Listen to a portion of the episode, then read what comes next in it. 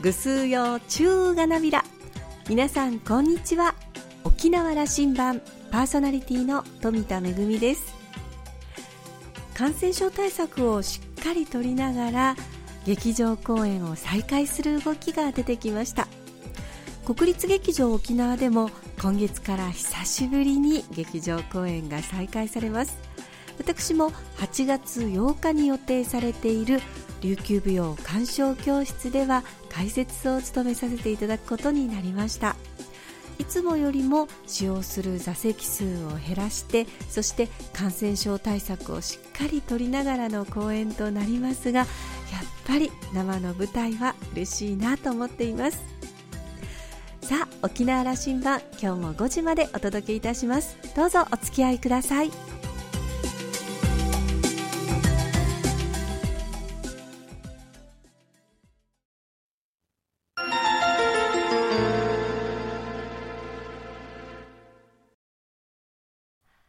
那覇空港のどこかにあると噂のコーラルラウンジ。今週は南城市市長のズケラン長斌さんとラウンジ常連客で沖縄大学地域研究所特別研究員の島田克也さんのおしゃべりです。ズケランさんは1958年生まれ、南城市大里のご出身です。アメリカ・ワシントン州立セントラルワシントン大学経済学部を卒業後、琉球大学法文学部に編入し、1986年に卒業。その後、1993年に英語塾を開校します。2009年の衆議院議員選挙で民主党公認候補として沖縄4区から立候補し初当選。その後民主党を離党します。2012年の衆議院議員選挙では無所属で出馬するも落選。その後は政界を離れ、塾講師などを務めていましたが、2018年の南城市市長選に立候補、現職を破り、初当選を果たしました。ご自身で創作した言葉、少女をなすは大事をなすをモットーに、市長就任から2年余り、ズケラン姿勢について伺っています。それでは、お二人のおしゃべりをどうぞ。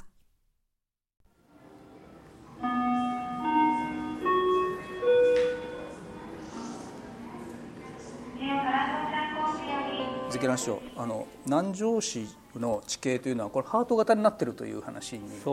なってるんだけども、はい、本当ですか？本当です 地図してみましょうな、うん、4町村がね、うん、合併してちょうど本当にあのハート型になってます、うん、チムグクルタということになっていますかな？琉球のそうね。あのだから琉球時代もここは上がり湯混じりって言われてたらしいんですよね、でその時もその一つの自治区みたいな感じで行政が営まれていてそれが平成になって4町村がまた合併して湯混じり上がり湯混じりを作ったというそれで南城市になったというね。歴史を繰り返すの面白い、うん。まあ、琉球王はいつもここに来ていた。年に1回来ていた。そうです。そうです、えー、久高島を拝むセーファー歌滝に行く、意味を持ってると。だから、ね、ぜひ南城から僕は始めてほしいわけです、うん、新しい時代の切り開きを。ああいいですね。やりましょう。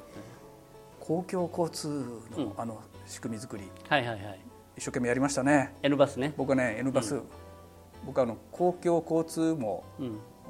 とりわけ路線バスの再編、うん、これ沖縄の課題です、はいそうです。それこそ次の神経で、はい、これ知事がやらんといかん、はい、いつも注文ばっかりつけてすみませんがね、はい、やらんといかない。これいち早くやってるようなもんですよねそうですね、うん、だから、まあ、あれに関してはあの前市長時代に大枠を作っていて、で私市長になっていきなり協定書っていうね。小茶さんからもねあのよく僕聞かされてたんで、はい、もう応援しますよと、うんうん、引き継がれてますな。あそうそういうあのいいものはちゃんと引き継がれてます行政は継続が大事っていうのは私ももちろん分かってますのでそれで N バスに関しても、このスタートを、ちょうどまで市長私が市長になってスタートすることになったんですけども沖縄県全体が本当はやらないといけないのを南城市がやったということなんですね本当にね、はい、僕はね市民の足を公共交通の足を確保するというのは、これ、あの新しい時代のどうしてもやらなきゃいけないことだと思います、はい、ううもうあのモータリゼーションの話、はい、環境問題の話それからこれは高齢者問題であり、健康問題であり、すべてに関わる話ですよね。そうですそうです。だからこれで例えば沖縄県全体でいうと車社会じゃないですか、で渋滞が那覇はもう起きるじゃないですか、その渋滞によってけ起こる経済損失、はい、これが1600億って言ったかな？もう膨大なその金額が沖縄はその捨ててるようなものなんですよ。加えてこれからレンタカーが3万数千台走るようになってきて、い。よいよその社会課題がもうそのすごく顕著になってきた時期だったという話、それの対策をいち早くやってですから、まあ、南城市が、まあ、公共としてバスを走らせる N バスっていうんですけどもそれはその南城市自身の抱えていた問題もあるんですね。例えばバスが路線がどんどん減っていくので若い方々は南城市から出て行ってしまうと、うん、那覇近郊に仕事のためにはね出て行ってしまう。特に知念の東海岸の知念あたりはそうです。でその中で人口は流出する。で残っていく方々はあの高齢の方々、はい、車でいうと車弱者ということになりますよね、うん、そういう方々のためにももちろん交通機関として公共交通機関としてえー、整えていかないといけないしメッセージも発信しながら若い方々にも戻ってきてほしいと、そういう基盤作りでも交通機関というのは大事だと思います。があの小さいバスでデザインもいいじゃないですか。あいいんじゃないですか？あれね7種類あってで一番人気がレインボーカラーなんですけどもね中のシートとかも凝ってるんですよそれからボタンも何時マークになっていたりとかね職員とても頑張ったんですよそういう意味では。そして、うん、あの700円でフリーパス券も最近出されたんですよね。そうそうあの一日周遊券ということで、えー、出します。6月1日スタートさせてます。はい、こういうのがいい。どうぞあの目玉政策いくつか。はい、あのー、私は子どもの街宣言をやるということで、うん、それが一番大きなあの公約これもズケランさんらしいテーマですね。ですね。子供と関わってきてうん十年ですね。そうそうだからよく感じたのは、うん、私英語教室ずっとやってたじゃないですか、はい、子どもたちはどこ学校でも言えない不平不満、うん、親にも言えない不平不満を私にぶつけるわけですよやっぱその目線っていうのはとても大事ですね。でその不平不満を頭ごなしにこれはダメだって潰してしまったら彼らも行くところないんですよね。ででそこがやっぱり世界人権子どもの人権宣言はちゃんと認めてあげましょうっていう歌ってるわけであってでそれを南城市からスタートさせたいという思ったのがその子どもの町宣言をやろうというきっかけ、うん、子どもの町宣言、はい、あのその他地域での懇談をなさっておられるわけですね、はい。はい、まあ、あの2村2町が一緒になったというのはさすがに十何年経っても、はい、一応のこんな低い株になったと思いますけど壁もあるでしょうし、うんはいはい、こういうことへの心配りも必要でしょうね。そうですね。あのーうん。地域懇談会を 5,、5, 箇所でやりました、久高も含めてね。あの玉城知念佐敷大里でやりました。でそれをやるにあたってはその担当の職員たちと話するとあのやり方を、うん、であのぶつかりました。彼らは、そのテーマを決めてあのみんな部長とかも入れて、えー、やるっていう感じだった。で私はもうテーマなんかいらないと。俺が仕切るから。それそしたら彼らもびっくりしてこんなこんなことしたらね大根なんでねもう収集つかなくなりますよって。だいぶ反対されたんですけども。でも行政マンからすればそうそうちゃんとあのシナリオを作っておかないとね。シナリオを作っておかないとっていう市長が何言うか分かんないじゃないですか、だからでも私はそれではその地域懇談会にならないと。もうもっと自由に何でもいいからその聞きたいっていうのが私の本意なんだから。だからそのそういう形でやりましょうって押し切ったんですね。でもそれは正解でした、はい、あのと思います、うん、まあ懇談会で大体決められたシナリオ通りのことになるんであれば市民の皆さんもねまあもういいかと、うん、あの形式的になっちゃう。面白くない面白くない。行きたくない、うん、どどんな雰囲気の懇談会になってるんですか？えっとですね、あのまあ久高からスタートしたんですけども、うん、久高はやっぱりその若い方々が久高に戻ってきたいんだけれども住む場所が確保できていないっていう、うん、その問題が一番大きかったですね。要するに空き家はあるんだけども、とうとう名があってなんか貸してくれないとかね、そういうのが一番多くて。だからそれそれぞれまあそれをまたどうするかっていうのを終わってあとあまた、えー、私も残って泊まらないといけなかったから、まあ、泊まって、えー、若いやつらとあの青森飲みながらその本音を聞いて、えー、そういうことをやりました久高は。楽しかったですよ、うん、でそれはじゃあ継続してやっていかれることにあそうですそうです。はい、うん、今年もまたやるし、うん、だから各地域地域やっぱりそのフリーで市長が何でもいいから聞いてくださいと、もう私司会やりましたから。あの それがいい、はい、それでそのいろんなことが地域に根ざした課題っていうのが出てくるわけ。道路のこととかあるいは畑のこととかいろんなのをですね。それをまあ1時間2時間ぐらいやりましたね各行政の力がまたあの試されてきますけどね。そうです。だからそこら辺はその職員の力も試されるだろうし、でプラスあの、まあ、専門家も入れながらそういうのを決めていかないといけませんので、あとはスピード感もあの、市民はねそれを一番求めるんです、はい、何してんだということ。だからそれもやらないといけない。でもまあでも一つ一つ丁寧にやっていけば、まあ、いつかその実現に向けていくだろうと。で私自身も市長になってまずは種をまくことも始めないといけないし今までやってきたものの整地もしないといけないしそういう時期なので種まいたのは芽が出てあの大きくなって花が咲くまでは相当の年月かかるだろうしそんな気持ちでやってます。だからまあやっと2年4か月経って職員もなんとなくこの市長は、うん、あっていうの分かってきたんじゃないですか。私はあの課長級も集めたり係長級も集めたりしてそのアイディア会議っていうのもスタートさせて、アイディア会議、うん、100分の1会議って自分で命名したんですけども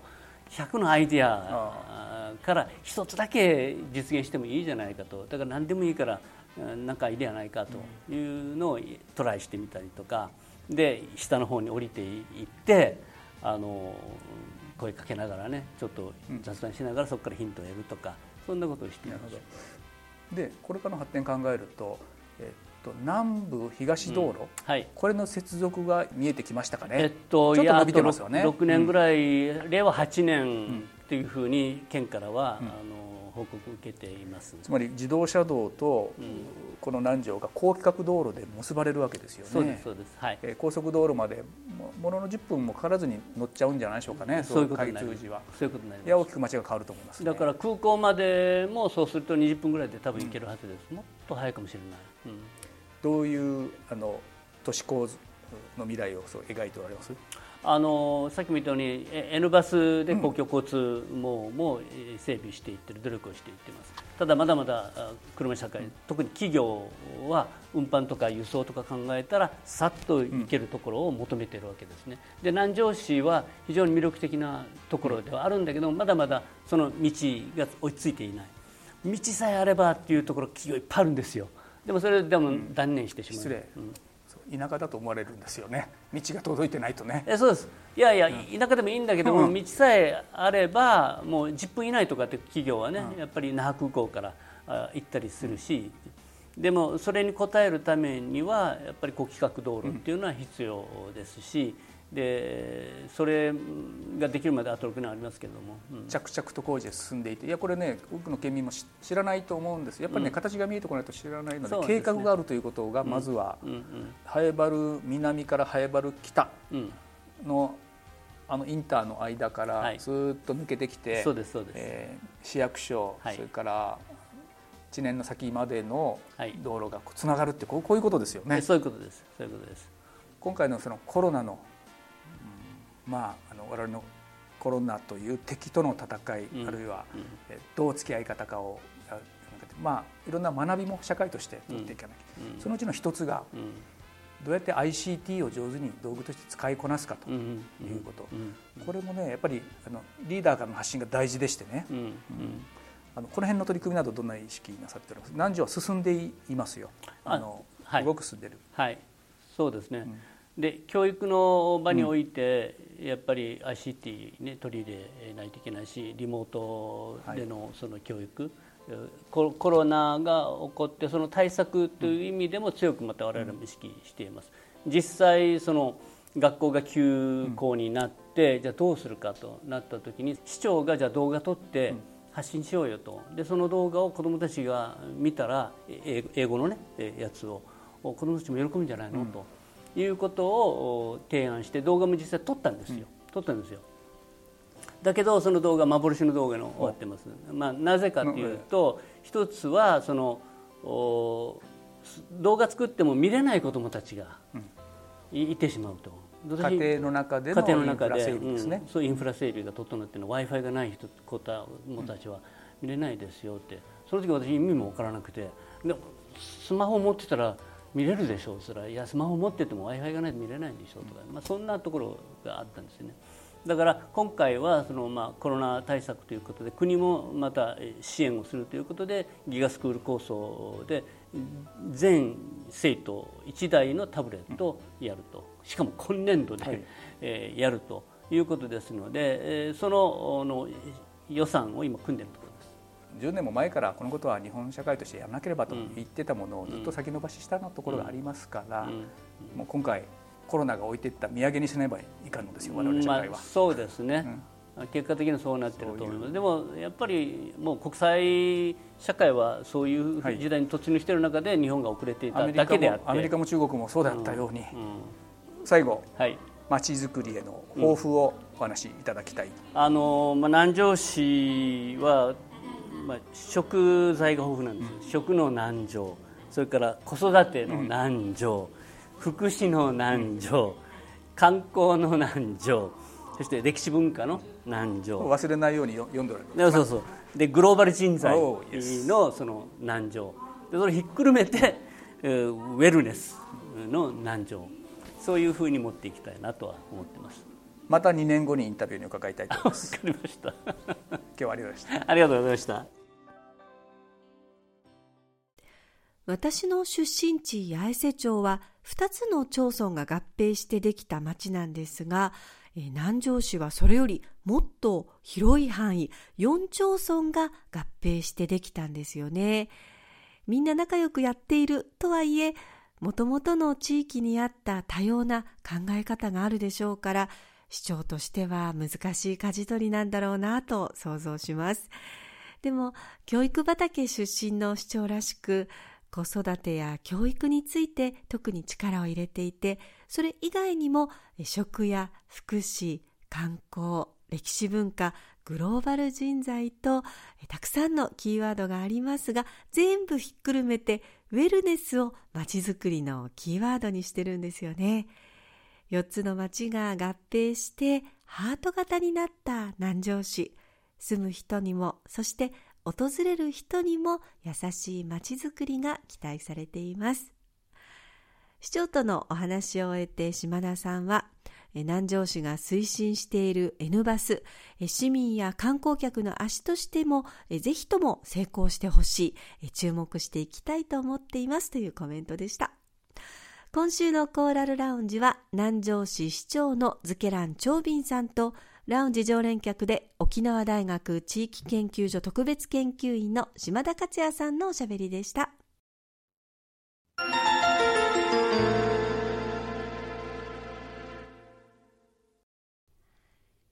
ご自宅でリモートワークをされている方もいらっしゃるかと思いますが、最近増えているのが肩こりとか腰痛のお悩みなんですよね。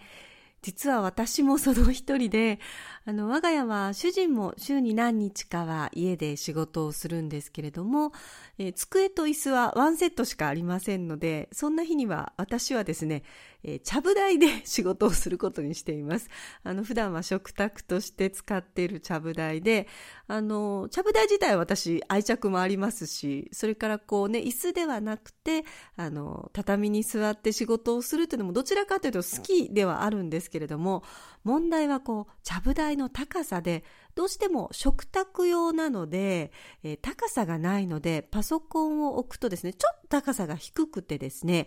えー、気がつくと猫背になってるということで、一日の仕事を終えると、ああ、肩凝ったなということになってしまうんですよね。これあの机と椅子の場合でも、えー、座卓とフロアの場合でもどちらも大切なのはその高さのバランスなんですよね、えー、猫背にならずにパソコンを置いた時に、えー、スッと背筋を伸ばした状態でパソコンの画面が目に入るようにということでやっぱりこう、えー、机が低いということが多いので、えー、下にこう台を置いて高さを上げるというような工夫が大切なんだそうです普段こう会社で使っているのはやっぱり仕事用にちゃんと高さがねあの考えられているので、えー、ご自宅で仕事をするときにはそんな工夫も大切なんですね。これからの時期はまたそれに加えて扇風機とかクーラーでのこう冷えすぎ対策も考えなくてはなりませんし何よりこう運動不足になりがちなのでやっぱりね時々はこう、えー、背筋をうんと伸ばしてみたり、えー、立ってみたりそしてお散歩をしたりして運動不足の解消にも努めて、えー、できるだけ健康的にリモートワークも乗り切っていきたいなと思っています。めぐみのあしゃぎだよりのコーナーでした。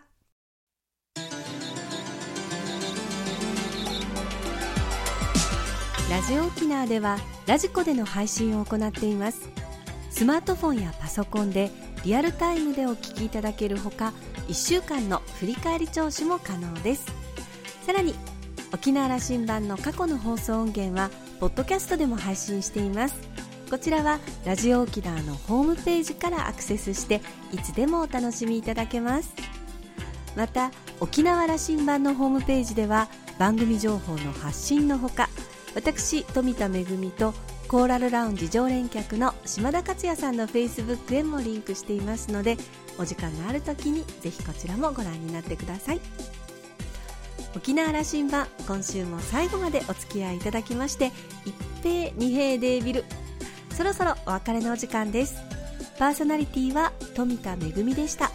それではまた来週。